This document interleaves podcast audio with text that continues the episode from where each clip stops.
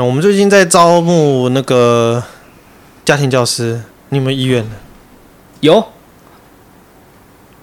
那关于报酬的部，关于家教老师的报酬的部分哦，我希望每一节课，现在以现在大概的一天下来两节课，应该是一千两百元。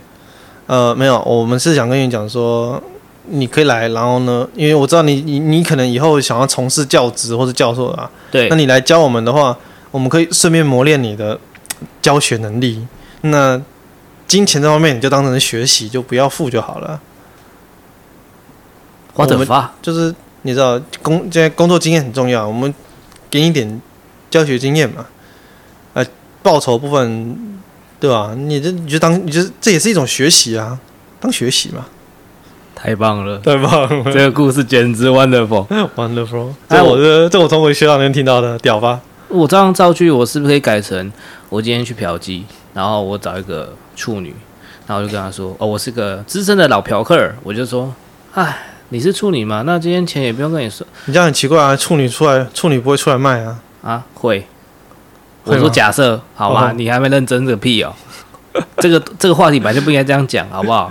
台湾是没有红灯区的，好吗？台湾是没有红灯区，对对，所以我支持。我们两边都是你情我愿而已，只是有只是事后给点小钱让他吃个饭。对啊，呃，我先支持，我说我支持大我的大同立委，同大马放。好，我们去你那个那个处女啊！我说啊，我今天去，我今天是老嫖客啊，我今天去。嫖一个处女啊，她可能是哦，不要不要说嫖了，我说我去救济学生妹。啊，这学生妹是第一次需要人家救济，嗯，然后我就跟她说，既然你是第一次学，第一次出来要需要人家救济，那我救济你这一次，我们等一下就多做个几个动作，然后我们就当做是教学，那之后你在你在寻找人救济的时候，可能也会获得比较多经验，然后帮助你未来。更好的服务对对对。对然后帮助你的未来，所以我觉得职场经验这一次我应该就不用付钱给你了吧，是不是这样？棒极了，完美。我突然想到一件事情啊，你把钱给给一些表演者叫抖内，嘿，不违法。对。那你跟一个人性行为，两边都同意了，有违法吗？照理说是没有，对吧？两边都同意不违法吗？那你把一个钱。给跟你愿愿意跟你把一个钱抖内给愿意跟你性行为的人，怎么就违法了呢？你这样讲就不对哦。我跟你讲，我接下来出的这招是情勒的最高境界，你会承受不住哦。快快，我张开双手等好。你去嫖妓，这样我以后怎么教小孩？好，大家晚安，晚安，大家好，我是冰豆，我是方唐镜，我们是。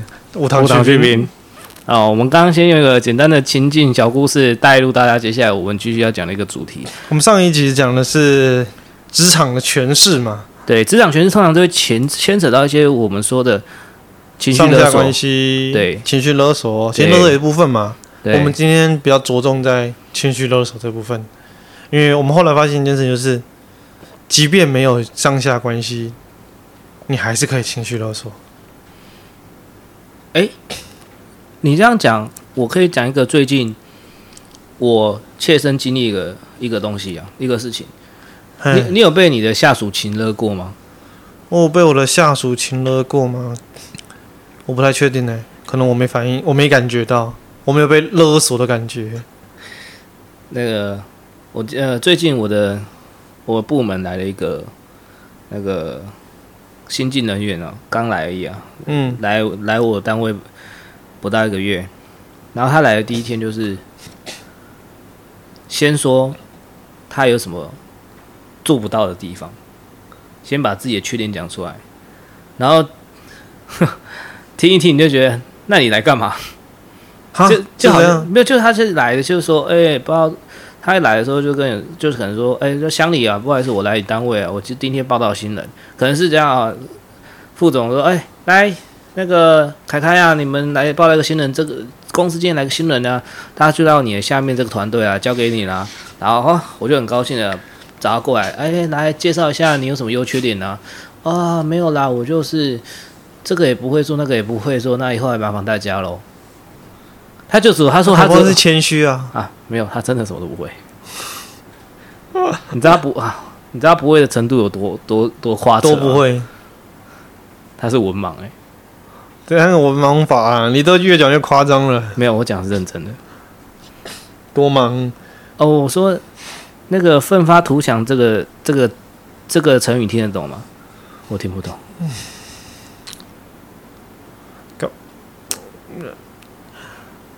啊，他他长得可不可爱？正不正？没有没有没有，这是一个新来的男生。啊、新来的男生啊！我本来想用，我本来想用张无忌妈妈讲的，就记住越可越漂亮女生越会骗人。哦，好啊，那男的啊，靠要烂透了。我先讲哦，啊、哦，我都没有占种族啦，但我也没有，我也没有占。你现在是？我先打预防针啊！不然我先讲，我是把他的时空背景讲出来，我不会说他什么是，我不，他可能是印第安人之类的，啊你懂的。印第安人少数民族，你现在是要占印第安人？没有。你看，你你知道你要站，你只能站什么了？你知道吗？我能站什么？白人异性恋男啊，对，异性恋白人男性。对，我要是现在说我，不在亚洲的话，站那个什么异性恋黄种人男性，真是正确。我操，压在地上摩擦，哎，没错。我好，我先回头 讲回头。我说他是刚来，然后他就一来就说，我就不会两件事情，哪哪两件事情？就是这件事情跟那件事情。但我先讲他的状况哦。我们可能来了，我下面会有我一个，我是一个团队的中主管，我下面还是有一些，比如说，诶，资深的一些学长嘛，他是他来一定是会给他的学长带嘛，然后他可能过了一个礼拜。然后我就问他说：“啊，你跟那个学长学的怎么样啊？”然后你知道他跟我说什么？什么？哦，我不知道那个学长叫什么名字。可能专注在他，可能你知道，我们也知道，名字只是这个我们人在这个世上的一种标记。他可能看到的是学长的灵魂。他今天就算那个学长毁容了，他他看到他的灵魂，他就知道是他，所以名字对他就不重要。化成灰我都认得出这个学长。化成灰，我都认得出这个学长。对他，他也可能是那个 你的名字开太多了。就是，哎、欸，我好像记得这个学长的名字，他曾经出现在我的记忆里面，平行时空啊，他好像叫那个，我不知道。对对，你不要冤枉好人呢、啊！没有没有，我没有冤枉好人。他他恐怕这他就是吃一碗凉粉呢、啊。你硬要说他吃两碗，没有，我真心没有冤枉好人，因为这是。我说他已经到了一个月，我说的是他到了第一个礼拜的发生的事情，第一个礼拜的事情。嗯、那他刚来，他刚来，先说他的状况是什么？他大学没有读，然后高中毕业，在外面可能无无业，或者是或者是那个，或者是啊，反正就无业待业，或是打一些零工啦，做板模啦。然后过一段时间之后，他二十二岁进来，然后。然后这反正就，他就说他以前练棒球，为什么二十二岁进来那时候？哦，没有他他就没没，就他不适用我们前两集讲的那个高职毕业马上投入职场，收入吊打电机硕士的那种，哎呀，完全不是。啊，好可惜了，他没有找到财富密码，没有。啊，他也不是读高职的，啊，他读普通高中啊，他以前是读他以前打棒球啊，棒球队的，然后他就说啊，他就说他生性胆小，比较不会讲话，所以他讲话都很小声。他小声到可能在跟蚂蚁讲话，然后你跟他讲话，他就，我看你这种哦，好有既视感的，我我也遇过这种的，哦，真的哦，就那种讲话很小声，然后，嗯，但是但是很烂，基本上什么都不会，那你靠呗，你修理他，哎、欸，没有没有没有没，你先冷静，你先冷静，我还没修理他哦，我只是好好跟他讲话，我只是说，哎、欸，那你怎么，你怎么不这么做呢？你怎么不这么做呢？你怎么不这么做？你怎么不那么做的时候，他当下就跟你说。因为我怕被骂，你有没有觉得好像某一个很沉迷的影片，我就怕被骂？哦，我就怕被骂啊！啊，他就真的这样讲。我说，你你跟他，你没跟他说，你难难道你不觉得你什么都不做才会被骂吗？哎，不会哦，不会哦。我说这个就是另外一种情境的情乐。你仔细想啊，来，来，这个是情勒，这个是情勒。我我还没讲完到后面，还望大师赐教。来来来来来来。想不到还有我不知道的情了，快讲！我听我娓娓道来，这个这个故事就长了。他一开始来啊，说他以前他以前是打棒球啊。我问他啊，那你兴趣是什么？他的兴趣是当鸡桶。你没听错，也也没错啦。鸡桶会也会拿狼牙棒在自己身上敲，跟打棒球有异曲同工之妙。你不要乱讲话，先好好讲话。我跟你说，我阿公也是鸡桶，我对这种东西没有歧视，因为我真真真真认真讲，我我阿公真的是鸡桶。然后他就反正他就讲说，他常常会晚上睡不好，然后因为他看得到某些，哎，good good brother，我用英文讲 good brother，然后会来找他问事啊，干嘛之类的。那那那些 good brother 也没品呢，为什么要趁人家晚上来问是？白天不会来问吗？啊，上班时间不来问就是日正中天的时候，他们不适合出现之类的。好吧。然后他呃，whatever，他但是那他就是他说，因为他长他长期这样子，所以他精神状况不好，然后因为他睡眠品质不好，然后其实我觉得这都借口啦，因为我我阿公超级无敌正常的，活蹦乱跳，然后到处玩，然后他反正啊，他也是那个少数民族，我就直接讲，我不讲他什么族，我就说他是少数民族，然后他又少数民族是什么？好男人。顾家，现在真正的少数民族，我觉得是顾家好男人呢、欸。哎、欸，你这要站男女喽？哦，干，你知道站男女？我们早一集再来讲。好，好。那他说他是少数民族，然后他又放假都跑公庙，然后反正这不重点，重点是你只要讲说，假设这样啦，假设他学长说，哎、那个你去泡咖啡啊，然后过了十分钟、二十分钟，然后咖啡都一直没有来，然后学长就觉得很奇怪。啊，不就是茶水间啊？不是有那个咖啡机、啊？咖啡机，啊，你就把咖啡都拿出来，然后研磨式咖啡机按下去，对对对对就出来了，很像按下去就开始很像妈的直升机在那边旋转，啊、就飞机起飞的声音一样，开始研磨啊，哎，很大声吵嘛，开始直接就直接开始研磨嘛，拉格纳罗斯，哎，那个不一样的东西，你不，你今今天都一直在那边 讲其他东西哦，嗯，好。不过这个这个蛮好笑的，我承认拉格纳老师，我有那个大螺丝，对啊，啊，那不就对啊，就就按下去就出来的东西啊。哎，然后过了二十到三十分钟，那学长就觉得哎不对啊，我我说那个学长了，我说我遣派遣他去带教教教他怎么做，跟他讲公司的什么东西放在哪里的，那个学长就跑去茶水间看，然后他就在那边划手机，然后那个学长就问他说，哎不是，我不是叫你咖啡泡咖啡吗？哎你不泡咖啡啊？他就说他就讲话很小声，然后就。就是你，只要我想他手机拿起来的时候，看起来智商是一百八啊，手机放下去的时候，智商瞬间变不到八十。为什么手机拿起来智商一百八？怎么怎么说？不是，你有没有遇过这种人？就是他上班的时候可能脚受伤、手受伤，动作很慢啊，下班要离开公司的时候就跑起来的，有没有看过？有啦，有啦。你从从观众从里就知道了，有啦，有啦，我不知道该说什么。然后简单来说，你观察他的眼神。今天假设这个是他抖手机，他拿起来看手机的时候，他就炯炯有神，炯炯有神哦，炯炯有神。然后手机放下，你问他事情，他就呆若木鸡，然后跟你讲话，然后看向远方，然后两眼无神，仿若消防旗，然后。然后你就，你刚刚是不是讲的很糟糕的？是文的呢？还有地狱的梗，不好意思。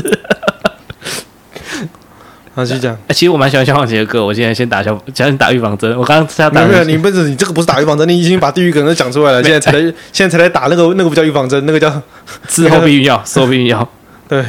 然后反正，他就问我那学长，那个我派他那个他的学长就问他说：“哎啊，我不是叫你泡咖啡吗？啊，你怎么泡了三十分钟，咖啡都还没好？”啊，咖那个研磨自动研磨咖啡机五分钟就泡出来了，然后没有吧？没那么久吧？我举例啦，哦，好不好？你不要在这件事情上斟酌是非，好不好？假设五分钟泡出来，好，他洗我，因为我是一天喝三杯咖啡的人，哎，他可能洗咖洗洗咖啡机呀，啊，前置作业嘛，都算在里面，他连豆子都要自己添，对对对对对，他自己添豆子好了，然后然后就说哦，学长没有啊，啊，豆子没了，我说。啊，豆子，他那个学长就问他，然后讲话很小声，然后看向远方，然后讲很慢。他说，可而且是不是？假设你问他第一次，他不会回答，他你要问他第二次，他才回答，回答很慢哦，就是他很慢，还很小声。对对对对，哎，你为什么泡三十分钟咖啡泡一个咖啡泡三十分钟那么久啊？不是很快五分钟的事情而已吗？因为一个很小的事情卡在那边，然后就不不不继续进行下个动作。对对，他就这样比。他就就是你知道这个比这个就是比比八零年代的那个机器人还蠢的啊！我想不到更好的形容哎，但是我八零年代机器人就是他的指令错误，他停在那边的。你知道，现在最简单的机器人，连扫地机器人看到障碍物都知道避开。哎，对，然后他就这样，他就呃，他就一开始就问他，你质问他说为什么靠泡咖啡泡这么久，他就先呃，然后呃的很小声，就这样不答话。然后你就问他，你就跟他说，哎，我在问你话哎。呃，像很小声哦，像呃，我不知道咖啡豆在哪里。然后学长说：“那你干嘛不问？”然后我我我怕跟学长讲话，学长你会骂我啊，我因为我怕做不好。因 为这哦，这我也遇过啊。然后你知道为什么我说这是情勒吗？哎，你讲。你仔细去想，因为这样的情景已经过了一个月了，你不管做什么事情，他都是这样。你可能叫他去对面全家买一个御饭团。然后可能你就说，哎，怎么过了一小时还没买到御饭团？然后你再打给他，他说那个口味没了，御饭团卖完了。然后他就不知道下一步要做什么了。我妈可能他可能，可是他可是他妈知道要划手机，对他妈知道划手机。他这个就感觉能这人我也不知道怎么，因为我完全摸不透这个人在想什么。重点是讲很简单，嗯，我告诉你，这是另外一种情乐的至高境界。真的假的？你讲你讲，你自己想，你仔细思考。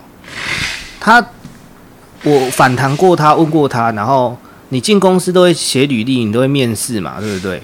他里面他面试的时候，他就讲说，我觉得我以前表现得不好，我国中小学的时候没有好好读书学习，所以我现在有点学习障碍之类的，然后我很怕被被骂，所以我有时候因为怕被骂，所以我不敢不敢鼓起勇气去学习，然后。通常啦，正常人进来就是你自己会去问你要怎么做。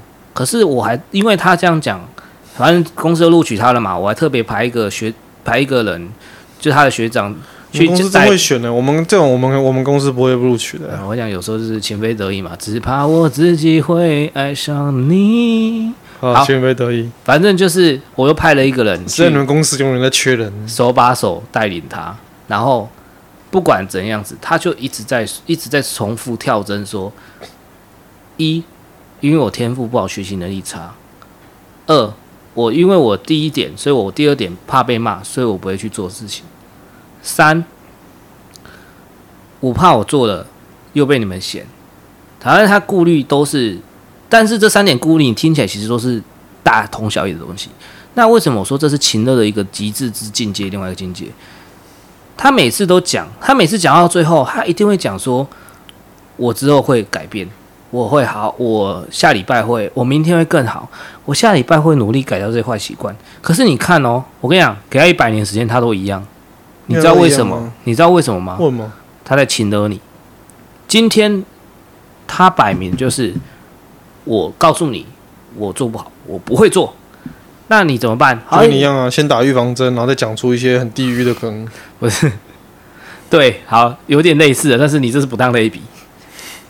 逻辑够，逻辑不够好的人就知道这不当那里；逻辑不够好的人就说好像很像，但是其实不一样。你这样子到时候观众不爽，因为观众要是听不出其中差别，他就等他就知道你在骂他。没有，好不好？我我这个人怎么会？我相信我们观众都听得懂啊。对了，然后他就是他就是他就是用这种方法。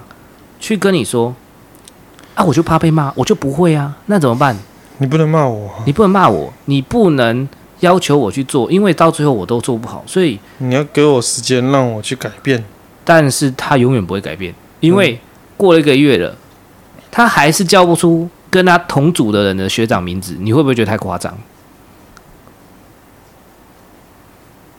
我我能，我也不知道说什么啊。你刚语塞了一下。你会不会觉得太夸张？我觉得这个问题不用问了，超级无敌夸张的哎！那我觉得你知道，我觉得最夸张，因为我刚刚在反思这件事情，我刚突然又反思了一下，我在反思是这件事情夸不夸张哦？这个人应该常理上很夸张，可是你知道更夸张什么吗？嗯，这种人居然还能继续待着？没有，我打算送他离开了，我要唱千里之外了啊！我送你离开，你要启动那个紧急机制。对，我要我要启动他妈的送你离开键，我要打开我我的柜子里面那个红色按钮。这个不用简单选项，那个困难选择就是妈的不用选择，直接按下去，赶紧你送你下去。这个两个按钮都是送他离开。我跟你讲啦，佛祖要不要原谅你是佛祖的事情啊，我的任务就是送你一切佛祖，这样可以吗？对，我想。因为我们的我我我的我的部门，我之前任职的，我之前在当那个副副副副理的时候，嗯，副主管的时候，我也有这种人。嗯、这种人很神奇的地方是什么？你知道吗？来，你。做事情笨手笨脚，讲话慢吞吞、小小声的，嗯，看起来都很看起来都很柔弱、温文儒雅。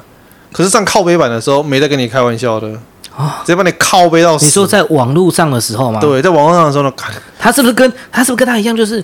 放下手机跟拿起手机，智商会瞬间减一百，加加减一百，你讲说靠呗，好屌，真的。他跟我说，他跟我说他国文不好，词汇不懂，但是他手机用的他妈有够通顺的，欸，手机用的很溜，吼。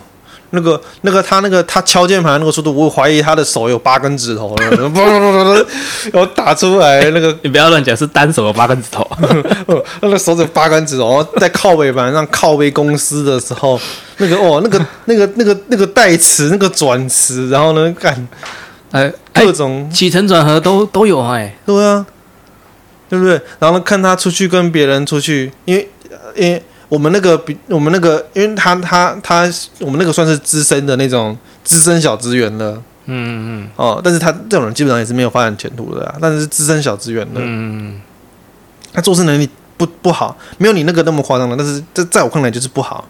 但他讲你的特质都有，就是讲话小声，动作慢，然后呢，眼神涣散，对，眼神涣散，吞吞吐吐，只是没有你那个夸张，很基础的事情，就是你家就是叫。泡咖啡、预饭团这种事情是可以的，但你让他进一步的去处理更复杂的事情，他做不到，而且会做出你刚才那样的，就是你教他困难的事情，他会浑水摸鱼，被抓到的时候他会说：“呃，我这个会，他会说他会因为一些小问题卡住他，但是他不问，不拒之下去，他在消极抵抗，他不像你那个跟那个不一样，但是这个行为本质上可能不一样，但是这个还有一些表征行为是很像的。然后还有个，他就是我刚刚讲的。”一个一个外显特征就是他在跟人出去的时候笑容之灿烂阳光少年跟在跟在公司的中的不一样公司眼神涣散呆滞。是不是他下班打卡之后就是平常在公司可能你家扫地哦经理我前阵子打篮球脚扭伤了我现在走路很慢你要扫地我可能效率不好啊然后他他不会讲那么多。没有我意思他不会找借口他会直接效率慢给你看。对对对对对对好。反正他他我们那边比较诚实啊，比较诚实，比较诚实，他们不会直接不演，直接不演，不爱说谎，对他们不爱说谎，他们直接不演，他直接不演就是干你鸟就烂，我就慢慢扫，我就烂。啊，是就是，哎，你怎么扫那么久还没扫完？啊？没有，刚刚那个我肚子不舒服，刚刚有有有学长跑来跟我讲交代我事情，我去弄，嗯嗯嗯，哎，他妈的，嗯，然后离离开公司打卡下班就是妈的，我跟你讲啊。要是十那个离那个下午五点下班，他五点零一分绝对不会出现在办公室，你知道吗？对啊，真的、啊。还说什么自己内向，然后呢打卡动现实动态，看他在酒吧啊。看，我不是说内向的人不能去酒吧了，我也内向，我也去酒吧。不是，但是肯定不是他那样子的。不是去酒吧就算了，他可能还会说什么啊？他可能那个副标还会自己讲那种话，什么不要爱我，因为我是个爱情骗子。这我这我家这个没有了，但是也有可能哦，也有可能哦。对的，那你就就就就确实在这工作上面很不是。我不是说，我不是说，这跟我们前面一个标题诠释不一样。不是说每个人都要对工作鞠躬尽瘁，但是这个确实就是有一种神奇的人格特质，非非常奇妙。其实他在工作上他达不到基本六十分的水准，然后在玩乐上应该叫我看起来有八十七分以上哦。哦哇，这样很厉害啊，厉害厉害，我都没他这么会玩，对吧？强的厉害了我的国，嘛情勒嘛，对了，这个也是啦。你自己想，他是一种变相的情勒，他逼着你要迁就他，他你你反正你不管跟他讲什么事情，他就是他就是也很委屈，他觉得他很可怜，他生下来就他妈的，我刚才想干屌，可是我但是我真的是先止住，我有脑袋很多地狱的想法。是，他就觉得说，他的生长环境不好，可能他虽然没有这样讲，但是他的表现就是这个世界亏欠他。但我我觉得好，OK fine，whatever，我我找一个人手把手教你总可以了吧？但是你会发现，他也拒绝学习。他虽然没有嘴巴说我就不要学，但是他的表现就是我就是不拒绝学习。其实，哪怕你给我再多的方便，哪怕你对我再好，给我再多资源，最后他一样把事情走向失败，他一样把事情做得二二六六，逼得你就是不要让他去做，你知道吗？最高境界是全的。其实我讲难难听点的。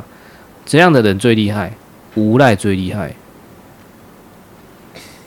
今天他破产了，你要告他也没办法，他耍无赖也没办法，他关我无所谓。你就算打他，你只要你，但是他大不了烂命一条，给你打，你真的拿他没皮条哎。我我要跟你我要跟你讲，他更夸张是什么？你知道吗？我那时候他刚来啊，姐那个。不是说面试嘛？面试问他啊，你家里有多少兄弟姐妹啊？哦，他说我有一个弟弟啊，两个弟弟一个妹妹啊。哦，他们现在干嘛啊？他们在家里待业啊。然后讲讲讲一讲，然后过过个两三礼拜，就问他，就就突然跟他聊天啊。就是有一天总裁在路上问他遇到他，然后他就讲讲讲讲讲，讲到一半，他突然讲出他自己有一个儿子啊？什么？你在跟我说什么？然后我回头就问他：“哎、听说你有一个儿子哦？”：“对啊，对啊，对啊，我跟我女朋友生的。”我说：“女朋友？”我说：“哦，我没有结婚啊。”我说：“什么？你没有结婚？啊，你打算结婚吗？”我说：“啊，对方家，他说对方家长觉得不要太年轻了，不要不要生小孩。”我说：“你小孩都生下来了，你还说不要生小孩，那还不结婚？你是逻辑有什么问题吗？”啊，我说：“小孩多大了？”哦，两岁了。两岁了，我的我的国啊！我跟你讲，这还不够厉害，这还不够厉害哦！你其实听我讲，这还不够厉害。厉害是他，你你发现我快要从椅子上坐不住了吗？赶快把我按着！我跟你讲，我最近这个真是弄得我他妈头很痛。你我就给他预防针。哎、欸，这还不够厉害，厉害是怎样？你抽一班长都没有你抽这些下属厉害。你抽下属跟长官抽那个 SSR 的力手那个手气之好的，你抽一班长都没你这个屌，你知道吗？所以我觉得我礼拜一那个要是进去炒股，应该是他妈要炒个一百万出来之类的。天哪！哎、欸，这还不够厉厉害是，我跟他讲说，他前几天跟我说，哎、欸，那个他想要去那个公家部门办那个。户口名簿拿身份证那些的东西资料，就是那个是哪去哪里哪一办？那个叫什么？户政事务所啊？对对对对对，不好意思，我刚突然想不到。他说他要去户政事务所办，然后他说户政事务所，我说啊，你干嘛第六日不去？他说户政事务所一到只有开一到五啊，我就手机拿起来，哎，你看哦，这个大区的户政事务所有礼礼拜六有开哦，然后他就说，他就说啊，没办法，我没有车啊。我说没有车，那你来回公司都怎么做？他说我都搭计程车。我说那你从你家搭计程车来公司要多久？呃，他就说呃七百块。我说啊，那你这样一个礼几百块啊？反正我就帮他算了，一个月他搭几我忘记几百块一两百块了。反正他这样一个月搭下来要，这个是补血就好了。我先讲一一年我算过，他一年这样如果每每每天搭建车的话，可能要。六万块，六六六七万，然后我就问他说：“那你不买机车吗？你家离这里这么近，可以买台全新的机车，更不要说二手了。”对对对对，我说你不买机车吗？我说：“哦，我有机车，那你为什么不骑？”他说：“哦，我怕被撞。”不是不是不是，他说：“啊，我其实在修啊。”我说：“那你在修，那你赶快修好啊，赶快修好，赶快起啊。”那我说：“那你为什么不起？”他说：“哦，我没有驾照。”你你你，等一下，我跟你讲。我还没讲到更屌的，观众没看到我的表情，我嘴巴没有闭起来，嘴巴闭不起来。然后没有，这还不够屌，这还更屌。他在后面是我说好，那没关系，你没车，你说你要去户政事务所办资料，那我怎么让你放心让你去？我觉得你叫你兄弟姐妹帮你去好了，反正他们在家里待业嘛，然后没事嘛。你户户户口名簿或者是户籍什么，你你请家人代办其实可以的啊，对不对？嗯，他说。哦，我我你不要再模仿他口气，他太小声了。好，好，你自己听得清楚吗？好，OK，我就他就说，哦，我两个弟弟，一个被抓去关，另外弟弟跟妹妹逃家。我说弟弟跟妹妹逃家，那妹妹在哪里？我说哦，妹妹其实就是在妈妈家啊，她父母离婚。我说那也不叫逃家，那只是住妈妈家一样。那你现在跟谁住？他说哦，我跟我爸爸，我还有我妹妹的小孩。哦，我说你妹也结，你妹未婚生子？我说对。这不够低，这还不够屌，这还不够屌。我就跟我的另外一个副手说：“哎，我觉得这个人好像有点问题。你今天晚上打电话给他爸。”哇，那这个得赶快淘汰呢。不，哇，然后看按那个红色按钮。哦，好干。这个这还不够劲爆，这还不够劲爆。劲爆是我跟我的副手说：“你晚上打电话给他爸一下，好了，关就关心一下他家人到底什么问题啊。”然后。他就打给他爸，然后说：“哎、欸，那你知道？就跟他爸聊天嘛。然后就说：啊，你知道你儿子他有一个小孩两岁了吗？然后不，他就说：啊，爸，他不是这样讲。他就说：啊，你知道？啊，他就问他爸说：那平常那个他，你儿子的，你的孙子啊，你儿子的儿子，啊，都在谁在顾？然后你知道他爸说什么？说什么？哎、欸，我儿子有生小孩哦。我说有啊，两岁了。哎、欸，我今天第一天知道，我好高兴哦，原来我多了一个孙子啊。”他他爸这是反串还是到底是怎样？他爸是认真很高兴。这这他到底是剥削的还是是真的？真的，真的有两两岁儿子，不敢给他爸知道。我现在不管他讲的是不是事实，简单来说，他不是个笨蛋。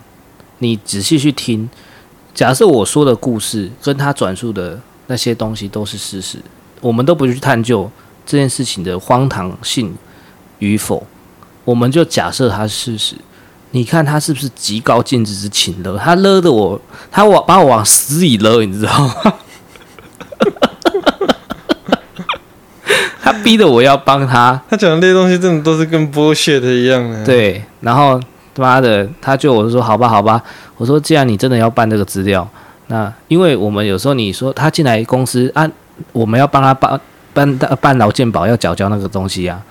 那我公司要那个资料，所以他还是得出去办了。我就好吧，我就说，哎，那个谁谁找个大家去。然后我就跟他说，我还跟他讲说，哎，你这种状况。我觉得有点有点糟糕啊！你会不会等一下就是那种一个人去，然后不知道抽号码牌，然后抽了也不知道叫到你，要叫到你，他出去他就什么都会。对对对，我就故意在酸他没，我就说啊，叫到你，你可能也忘记带身份证之类的。哎，厉害了我的国！我就叫我就叫我的干部带他去，然后去了，然后干部那个一出公司门口，开车带他去，就说哎，身份证拿出来我看一下。哦，在这里，在这里，他就拿一个钱包出来。啊，我不要看钱包，我要看身份证。他说：“啊，就在这里，呢，身份证拿出来，钱包打开，没有身份证。然后他根本没打算去办吧？不是，他从包包里面掏出户口本、户口名簿了。你说他是笨蛋吗？我不知道啦。观众，观众自己去思考了。观众自己去思考了。就是你知道，秦乐的最高境界就是这种。你，他是我下属。”他离我十万八千公里远，他的阶级跟我，他的层级跟我层级根本就不能比。他是我最低阶最低阶下属，但是你看，他不是把我往死里勒而已，他把他把我吊起来，他把我吊起来，吊起来。你有没有看？你有没有看到那个我们头顶那个那个旋转电扇？他把我吊在电扇上面，然后开最大的转。我不要，我不要勒着脖子在那边天花板里面旋转，知道吗？不是。气到我，没有把他干爆，真的是蛮屌的。不是，我是差点连拳头都出出去了，然后我的理智线直接差点烧断。哎、欸，但这还不是我，我还没有像你一样当过主管啊。但是我之前我在当副主管的时候呢，我底下的那些，我底下那些，嗯，那些那些那些，就是那些怎么讲，资深的资深的那些员员工都跟我说，你要当主管。一定很靠背，然后呢？可是我自己是觉得还好。然后呢？然后重点是什么？我的那个谁，嗯，我的反正我我也那时候也有个副，我算算是副主管，然后旁边也有一个高阶高阶的干部，他跟我说，我觉得你以后会被人家写靠背版。嗯，我不知道呢，我这这种人，因为可能是因为遇到这种人，我可能根本就是没有打算留帮帮他好好解决问题，如果这是直接只想把这种人赶走啊。其实我觉得你讲的没有错，这呼应到我前阵子听到我们伟大的、伟大的那个我们公部门的长官讲那句话：没有教不会的部署，只有不肯教的干部。你只要要秉持着秉持着说破嘴。哎，跑断腿的精神啊，来引领，讲的真的是太好了。我不是说破嘴走断腿而已，你知道吗？我连 我连那个拳头都快打碎了，我那个拳头往那个墙上打，我他妈气到我，我龙骨都被他甩出来，你知道吗？这这是我看过我目前为止遇到的。两起，我觉得，哎、不止两起哦，这种类这种人我已经第二次遇到了。我去年也是遇到一个，也是精彩绝伦的，这个我就不说了。这种极致的是全了全了。你说我们上一集讲，你位居高位者对下属勤了，因为你掌管的权力，你更有，因为你有的权力，你更快的。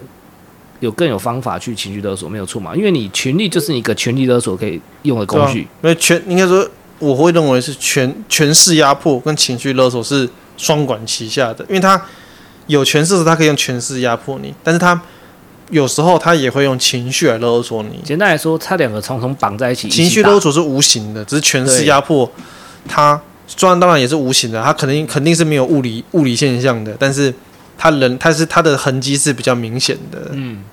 因为他常常绑在一起打嘛，对不对？对，因为权势压迫他，他的你知道吗？他对心心理的驱动力跟跟情绪勒索产生的道德驱动力是不一样的两种动力的。对，有时候你情，有时候你权势压迫的时候呢，人家不畏惧你权势的时候呢，你还可以运用道德，你可以运用情绪勒索，用道德压迫。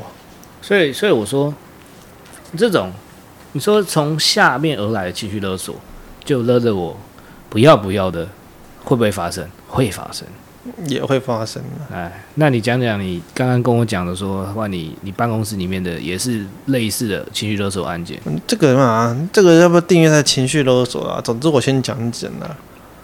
嗯，因为有时候你你你也知道，我们公司里面一个部门里面，他可能有好几种人，就跟我们讲嘛，决策团队的决策团队的幕僚们。或者是小科员，从事一些简单行政工作的，甚至还有更、更、更 basic 的、更 basic 的阶层，像是小助理。哦，我们都知道嘛，老板身边可能会有秘秘书助理的。嗯，哦，那那这个东西就是有趣的地方，它它它它又不同于，就是你懂吗？就是它不同于情绪勒索，也不是权势压迫，因为。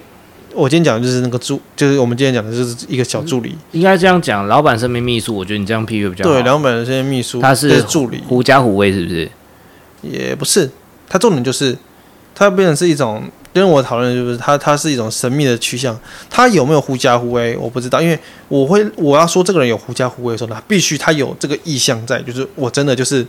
我仗着就跟就跟就跟就跟我们前一集讲的台湾调一样，我知道我背后有，我知道我他他的台湾调背后没人啦。嗯嗯，嗯台湾调只是因为他有他公司给他的这个身份，所以他有一个类就是有类似法定的这个地位，类似公司规范的这个地位在，所以他有一个这个这个权势，他背后是公司的，你可以就这样，背后公司背后是公司的规定。公司帮他定的这个直直接在公司赋予他的权责，对，公司在给给给给他撑腰，这个不同，这个就是我都很怀疑，其实老板有没有想给他撑腰？但是你知道，我们很习惯在我们这样子的一个华人的社会里面，我们很习惯就是去去揣摩，就跟我们前面讲的一样嘛。你你你今天长官为什么他会对你有一个预设的立场，就是？你今天所受到的不公平，它本身是一种磨练，你要在里面脱颖而出，或是你要挨过去，这是一种对你的要求，而你不可以去明着跟这个制度干，因为你明着跟这个制制度干，你就是在破坏我们之前走的路。就跟你们讲，就是你你不要去推翻这个体制，你要不你只能做一件事，就是你以后当到这个位置后呢，不要去做一样的事情。那我觉得，因为我刚听起来，我们在录录音之前，你有先跟我讲一下大概这个故事，但我觉得你这样讲是只是形容它外部，没有讲到精髓。我认为它就比较像是宦官。我们等一下再来评论这个。我们先把这个故事，因为我只是前面引引述这几个 part 而已。我们先讲的是，你还在外面磨蹭，还没进去抽查。我还在，我还在外面摩擦。好，抱歉，那来来，你现在太快太快，因为观众还没还没了解这个人。我只是先讲前述这个，它不同于我们讲的权势欺压或者是情绪勒索。嘿，但是呢，我先讲的是我们揣摩上，为什么？因为可能观众会后面说，那你为什么不直接跟这个秘书对着干？因为我们怕的是。我们怕的是我们不知道的东西，就跟你前面讲的一样嘛。当你你什么时候可以说你知道了一些东西呢？就是当你能够讲出其实你对这个世界基本上没什么了解的时候呢，你这个人就开始对这个世界有了真正初步的了解，真正的初步认知，嗯，嗯，而不是停写在那种很浅薄，知道一点东西就自命不凡的阶段。你就是因为你不知道，你去动那个秘书，老板会不会生气？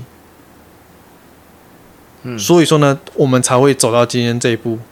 不然的话，我还不我还不如那边告诉我就是直接一拳送给那个秘书了。对啊，因为你秘书职掌比你小，但是他讲话比你大声。对，他更接近权力的核心一点，他比你更接近权力的核心一点。所以，我所以用宦官来形容，其实还蛮恰当的吧？还行吧，还行吧。因为，因为现在他就是，虽然这样讲不太像狐假虎威，但是他的行为是不是就是他因为在皇帝身边？但是你，因为你比较离皇帝比较远一点点，所以你不知道皇帝要什么。但是他就是因为在皇帝身边，所以你会觉得，你他讲出来，你会以你会间接的就觉得说，可能就是皇帝要这样要。但是你没办法去求证，因为你不能直接去找皇帝求证。对啊。你这个动作一做，你就是在分间，你就是在离间。对啊，就是这样，就是有时候这种，我也不是说我身为位阶比较高或者前辈什么的，我们要讲的是，他其实是有这种两面性，两个两个问题存在啦。嗯不是两面性，是两个问题存在。提个进去，第一前面讲的。可是问题是，这个东西很有趣的是，为什么我会想把这个东西拿来讨论？是因为我有一件事情很纳闷的是，这些人到底是我，因为我想知道的是，到底是具有什么样的特质？因为这些，呃，我们他们有没有思考过一个问题？我今天想要倡导的一个概念是。因为我们对这个世界已经有了，我们自认为有了一个初步的认知，就是我们未来的事情我们并不知道。其实这个人，因为宦官跟为什么我没有很，我对宦官这个比喻是 OK 的，但他有一个本质上的不同，就是宦官被阉了之后，他鸡鸡不会再长出来。哦，所以你说他永远不可能成为一般的那种官员。但是呢，今天秘书跟我们不一样，他未来对他如果真正是他，因为他。他可能秘书只是行政职，他有可能下来做管理职嘛？对，他有可能跟我们到一样的程、嗯、一样的程度。我懂意思，我懂意思。所以这个东西就是变成是宦官永远都是宦官，但是秘书不会永远是秘书。这就是这就是一个有趣的地方。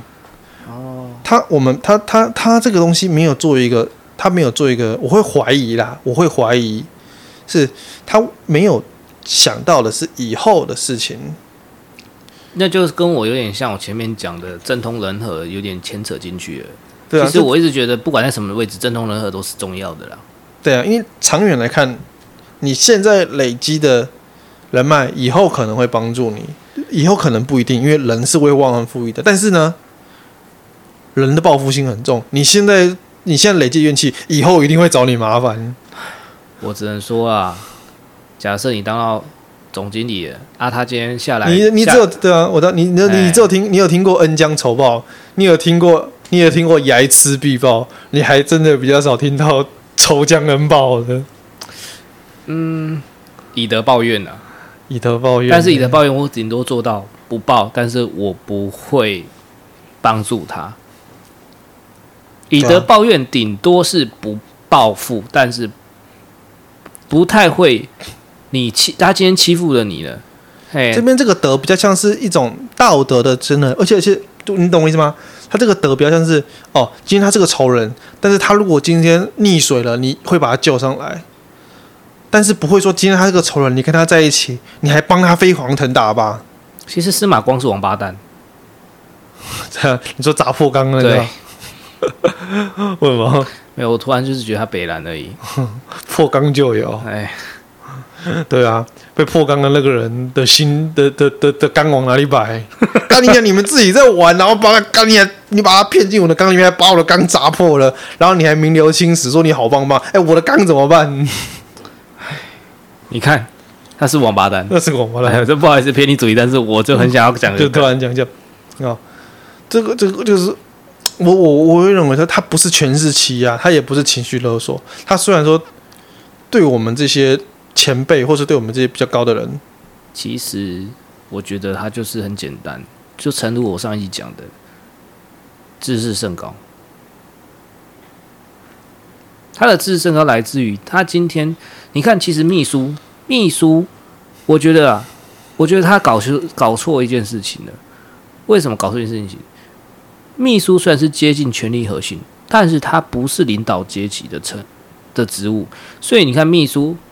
所以，他虽然接近权力核心，但是他的薪资其实是比领导阶级薪资相对于低很多。但是，但是他却讲话比较大声，对啊。而且讲真的，我们这些我们这些小主管也有可能以后就是大主管。他秘书，他今天假设秘书，他走不开秘书这个位置，他一直当，搞不好下一个主管就是我们了。我我讲了，对啊，讲了一点啊，他今天。他今天刚到公司第一年、第二年，因为他是行政科、官科出身的嘛。我说行政的那个相当，他可能是学会计的嘛。我意思是这样。对啊，他可能是学会计出身，所以他当秘书。我学传播系的，传播系的当秘书。你这个好像不是那个秘书哦，你这个是白天，你这个是有事秘书干，没事干秘书那个秘书吧？没有没有没有，我们对科系不能有差异对待。好，OK，录取什么人那是人资的事情。OK OK。好，这所以说人事很多也是有问题的。我我知道有什么，我知道怎么形容这个啦。哎，来，这个就是叫做恃宠而骄。哦，贴切。对啊，他觉得获得，对不对？因为他可能有时候当秘书，要是主管都没夸他，他根本就不可能，更不会这个。他可能主管、就是、他有一个重点，他主管其实对他有一定程度的赏赐。哦，比如说，可是他们有个。盲点就是主管的赏识通常跟工作表现也没有绝大多数挂钩。对，这就是很有趣的。比如是比比来，我举例，我举例哦。他可能说：“哎呀，凯凯当我秘书真不错啊，咖啡泡真好。”就凯凯隔天就对深深意气指使。你看主管说我泡很会泡咖啡吧？干你俩这跟我工作有什么关系？对啊，是不是这样子？对啊。所以说啊，这个其实也是。但是，哎呀，跟这个人可能没有关系。这个也是有点，有时候像是类似社会，有些公司会有那种所谓的马屁文化，就是有些人不务正业，成天就是只知道帮组长、帮帮帮组长、帮科长，或者帮那种大主管买咖啡、买三明、买早餐的。其实这这也是我前面讲的上一集讲讲的一个东西。我说，善聪明是你天赋嘛？这个人是不是聪明的？肯定是聪明，但是善良是你选择嘛？他今天选择的就是。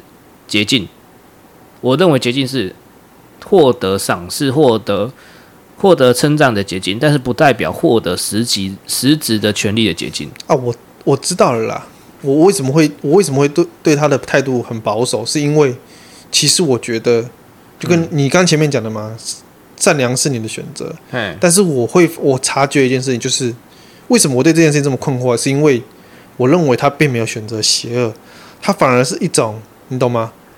他反而是一种，他会自认为我对于待我的工作很认真，这是很吊诡的地方。我对待我的工作很认真，所以我有资格对其他人咄咄逼人。为什么？因为是其他人在 在在妨碍我卓越啊！我我我可以我可以两，为什么其他人不配合我？马上把东西给我，我就可以马上把我要的主就是就是就是老板要的报表给他了。为什么你们这些？前辈要要要要要阻挠我，对吗？他对我们这些前辈的口气就很差，所以这是我我觉得有意思的地方，懂吗？对对吧？态度很差，那就就你懂吗？他并没有权势压迫，他也没有想要情绪勒索你，他也他搞不好他根本也不认为他自己恃宠而骄，他只是觉得，有一种人就是现在是他只觉得他在做好他的工作，他觉得他在做他分内的事情，但是他其实我讲难听点啊，很多时候我觉得这种人就是自以为是、自尊高，他转这个不是批，自以为是更贴切点，没错，对，因为他其实就是讲难听点，他转不过来。转不过来，他没办法转换。你说你今天是好，你今天你今天是一个好，我觉我觉得不用举例啊，我讲难听点的，我觉得他他对他自己严苛就好，他没必要对别人也苛刻。他就他这样做，就算做得好，那是他自己他自己厉害，不代表说别人做不好。那你不你不应该拿自己做得好，然后就哎、你看我拿第一名呢？对啊，他人家说就是。有有有有有，这有点像是怎么讲？我觉得有点像是那种什么，家里面的小孩啊，几个兄弟姐妹啊，然后可能可能哥哥，然后可能妹妹拿了游泳冠军，但是哥哥他是比田径的不一样，或是或是二哥是学画画的，然后他就说：“你看，老爸称赞我，因为我游泳拿冠军。”然后这时候你就心里想。是是在 Hello 啊，我不是田径的冠军啊你，你你二哥不是也是他妈？我有一种我有一种更现实贴切比较，就是今天假设主管他想要做一本相簿，那个相簿里面每个人都想要放一张照片，放大家照片，所以你要跟大家收照片嘛，就是哎秘书、嗯、这种等于就是秘书做的，哎秘书你跟每个人收一张照片，嗯，但是因为你他这这是我们的公司实在是忙到实在是很辛苦很辛苦。就是假设今天是工程工程师部门，然后在赶案子，刚好最近期间大家在赶案子嘛，可能最近是对，然后赶一堆公司，大部分都睡公司啦，根本就没家没时间回家拿照片，可能在加班呐，好在在加班。假设就是就要一天要一天要不到，要第二天要不到，然后他就他就不爽了，就是拍跟那些工程师合作啊，说哎，你们这工程师到底是想怎样啊？交个照片而已，到底是有什么困难？哎，是不难啊，可是是不难啊。可是你不知道我最近很忙吗？最近是我我们说的，而且重点是他可能一开他他可能前两天要的时候他并没有，就跟我们可能是渐进式的嘛。他、哦、说哦，哎、欸，那个这位先生，这位工程师，哎、欸，那个资料好了吗？那个照片好了吗？可不可以啊？就是很忙，那我说辛苦了，那可不可以找时间回家拿一下？因、欸、为这个老板在想做，哎，老板可能其实根本不不一定急。说可能那帮忙帮我赶一下好不好？他说啊，那我可能利用午餐午休午餐的时间回去拿一下嘛。出去买、嗯、就是我可能工程师很忙，可能就直接叫便当预饭团刻了就继续上了嘛。他说可能我就是不要只刻预饭团，我出去买个便当，顺便回家也拿照片。嘿他他没有这个阶段哦，他直接就是要两天，哎、欸，照片马上两天要给我，然后两天的时间到，哎、欸，你们到底干嘛？都要个照片也很难吗？这样子。但是工程师已经忙到干，已经连续两天睡公司了。而且重点是这家公司的 GDP 还是这个工程师，这些工程师对工程师在贡献的。哎，你只是你只是泡咖啡行政的小秘书而已。对，你的贡献微乎其微。老板因为你泡咖啡，泡老板可能早上喝了一杯咖啡，然后他可能因为看到你又昨天赛马有赢钱，所以说呢，他说嗯，你的咖啡泡的不错，但是其实你咖啡是用机器冲的，根本就没有什么差别。这种人其实也是很多啊，其实也是有啊，对啊，不要说有了，真真是很多。讲到讲到这种，我觉得他也是一，这也是一种很生气上。他既没有他没有作恶的心理，但是他事实上是让人不快的。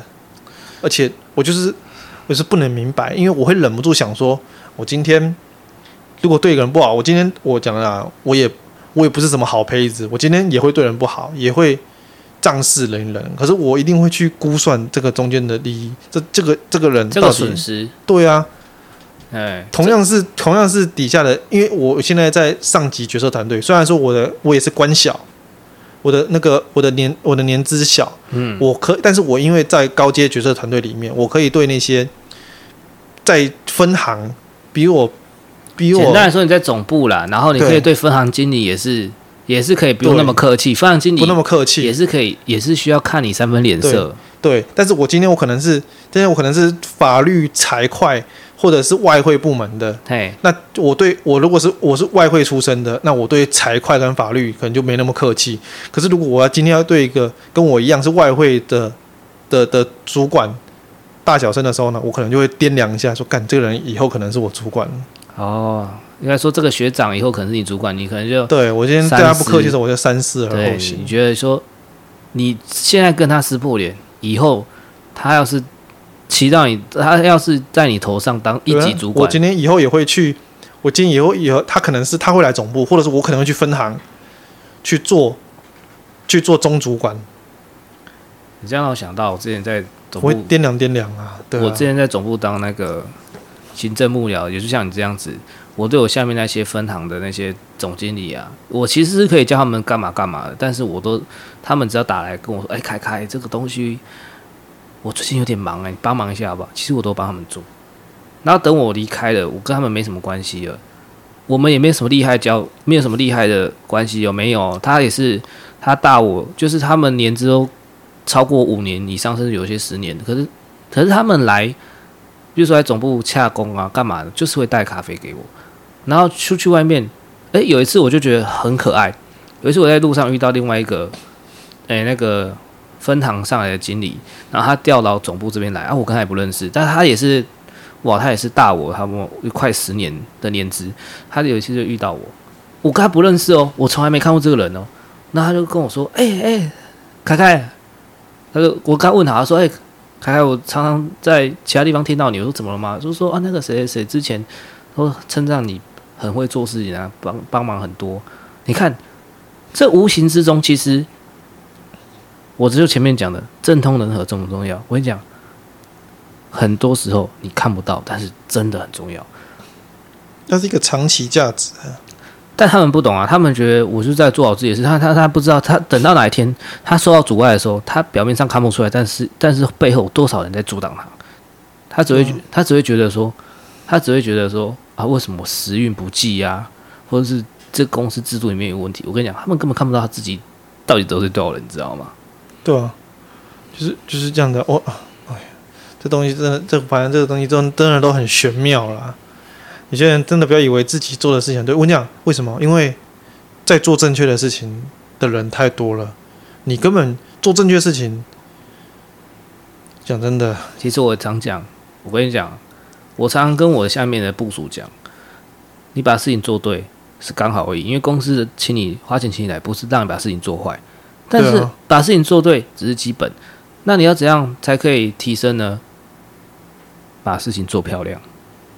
哦，对了，很多时候你把事情做对只是六十分，因为对的事情大家都会做。但是你把事情做漂亮就不是六十分而已呢，有时候是超过一百分的价值。对啊，它会累积长期价值啊。对啊，因为很多东西我讲难听点，你今天在外。我想很多人就是这样子的，跟我们讲前面提到台湾雕，他就是那种，他他对自己的价值认知感是不足的，他不觉得我们现在为什么说现在 Z 世代的人常常在讲说斜杠斜杠，到底什么是斜杠？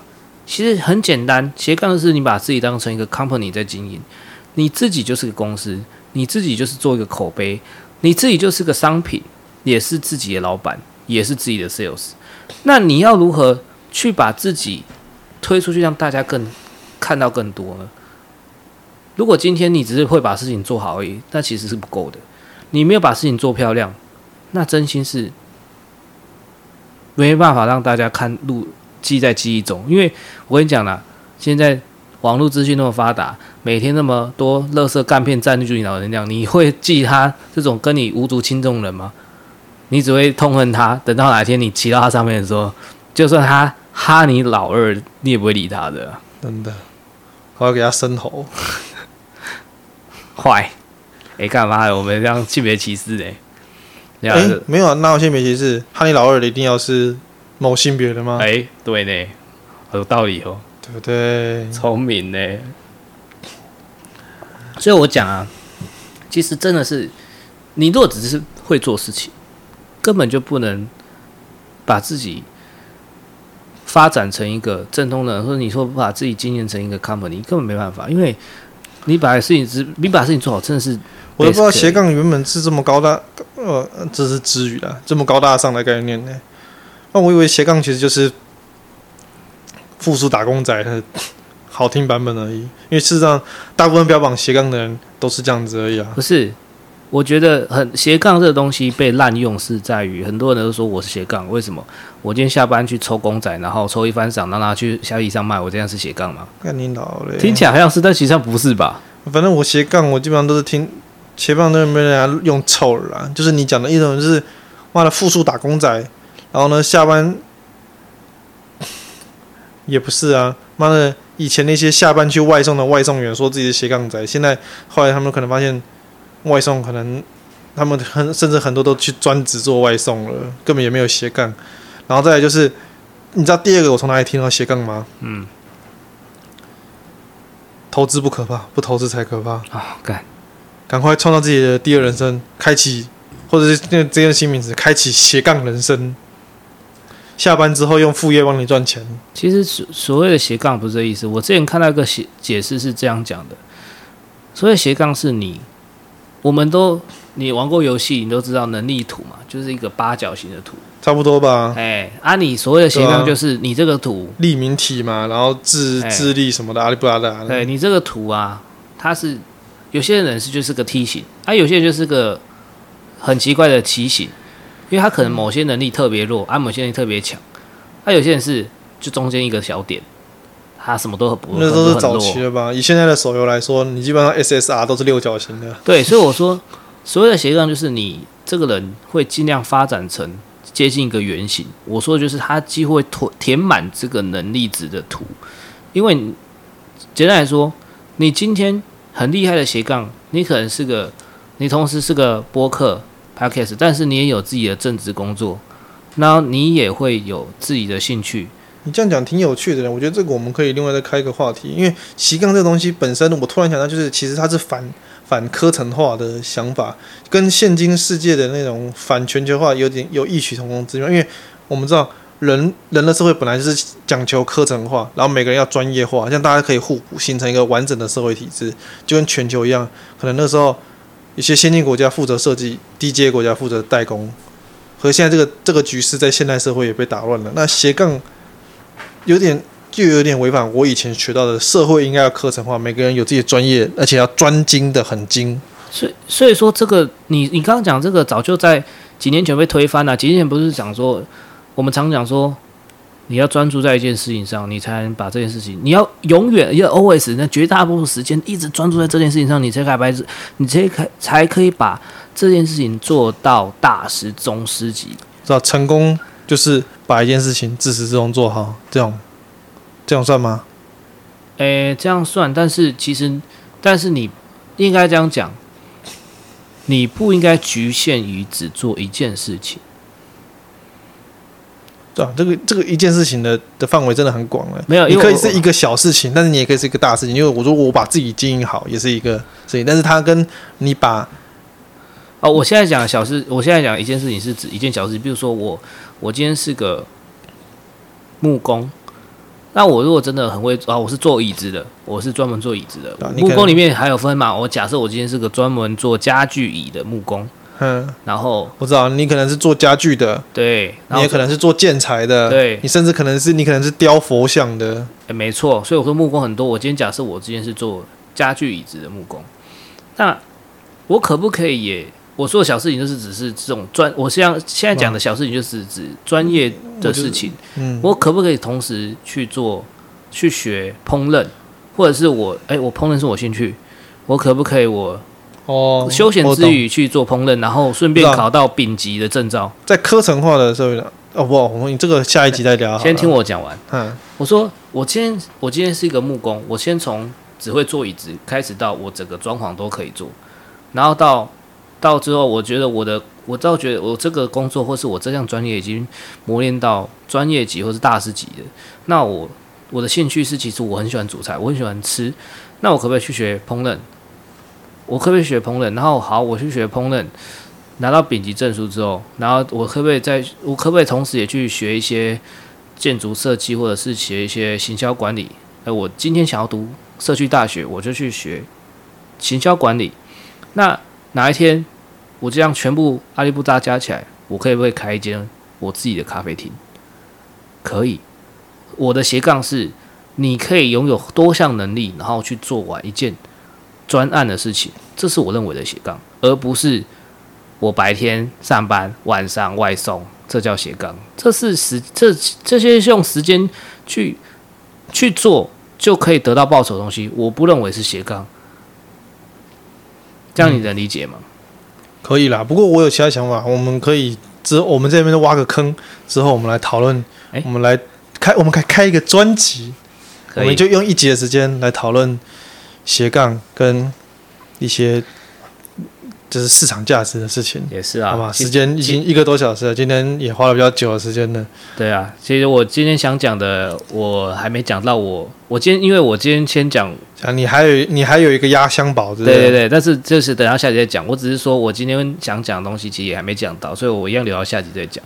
因为我觉得职场这个东西，我们讲到第三集好了。好，然后今天就先这样子。那我也，就是我就是呼应前面讲这个情勒的情境。嗯、那我们用情勒的方式让观众去听下一集。好，我是凯，哎、欸，我是冰的，哦，我是方唐镜，大家晚安，晚安。